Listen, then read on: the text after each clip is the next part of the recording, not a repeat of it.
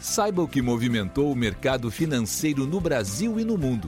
Você está ouvindo o Análise do Dia, um podcast original do Cicred. Olá, pessoal. Muito obrigado por acompanhar o podcast do Cicred. Aqui quem fala é Arthur Ongarato, equipe de análise econômica, e vamos comentar os principais fatores que movimentaram o mercado aqui no Brasil e no mundo. Na Europa, as bolsas fecharam sem direção única. Os destaques do dia foram as divulgações da inflação ao consumidor no Reino Unido e do PIB da zona do euro do segundo trimestre. Divulgado pela ONS, órgão oficial de estatísticas do Reino Unido, a taxa anual da inflação ao consumidor ficou em 6,8% no mês de julho, contra 7,9% em junho. Apesar da queda, o valor ficou abaixo dos 6,7% esperados por analistas, o que pode levar a um posicionamento mais rígido do Banco da Inglaterra nas decisões de política monetária, fator que costuma pressionar as bolsas. O PIB da zona do euro, por sua vez, veio ao encontro do que esperavam os analistas, crescendo 0,3% no segundo trimestre ante o anterior e 0,6% na comparação anual, de acordo com a Eurostat, agência oficial de estatísticas da União Europeia.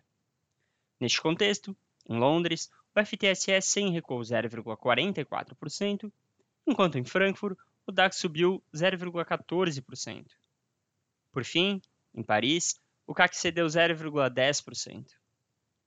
Nos Estados Unidos, a ata da última reunião de política monetária do Federal Reserve, Fed, o Banco Central Americano, de julho, divulgada na tarde de hoje, foi o assunto do dia. Além disso, houve divulgação de números de construções de moradias e de produção industrial no país. De acordo com o Departamento do Comércio, as construções de moradia nos Estados Unidos subiram 3,9% em julho, na comparação com junho, bastante acima da alta de 0,4% prevista por analistas. Já a produção industrial americana subiu 1% em julho ante junho, após cair 0,8% na comparação mensal do mês anterior, segundo o Fed. O resultado também veio acima da alta de 0,3% prevista por analistas. Quanto à ata do Fed, Alguns dos pontos destacados pelos seus dirigentes foram que a inflação permaneceu elevada, a atividade econômica continuou se expandindo em ritmo moderado e a taxa de desemprego seguiu baixa. Com isso, o documento destacou que é fundamental que a taxa de juros americana permaneça em níveis restritivos até que a inflação retorne à meta de 2% ao ano. Com a resiliência econômica demonstrada pelos indicadores acima do esperado hoje e pelos destaques da ata do Fed, cresceu a expectativa de mais aperto monetário à frente, e a aversão ao risco fez as bolsas do país fecharem no vermelho. O Nasdaq caiu 1,15%, o S&P 500 recuou 0,76% e o Dow Jones cedeu 0,52%, com destaque para a queda de 3,57% da Intel, após a empresa não ter conseguido aval regulatório da China para concluir a aquisição de uma empresa israelense.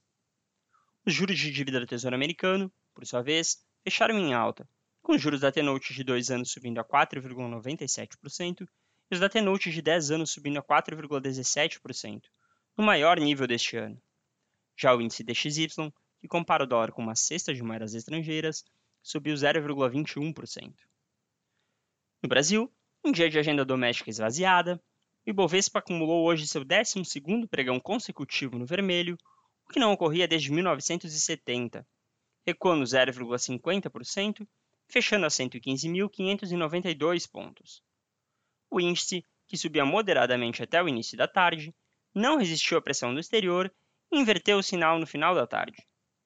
Na direção contrária, a Petrobras subiu quase 2,5%, apesar do sinal negativo do petróleo, um dia após o anúncio de aumento nos preços da gasolina e do diesel, válidos a partir de hoje. A cautela com a ata do Fed provocou um recuo de 1,84% no barril do petróleo WTI para setembro, a 79 dólares e 38 centavos, enquanto o Brent para outubro cedeu 1,69%, a 83 dólares e 45 centavos. No câmbio, o dólar fechou estável, cotado a R$ 4,99.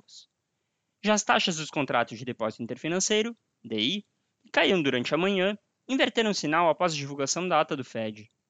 A taxa para 2024 fechou estável em 12,45%. Para 2025, subiu para 10,53% contra 10,49% ontem.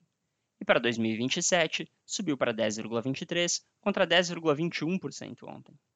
Com isso, pessoal, encerramos nosso podcast de hoje. Obrigado por estarem nos ouvindo. Esperamos vocês amanhã. Você ouviu o Análise do Dia, um podcast original do Cicred. Até a próxima!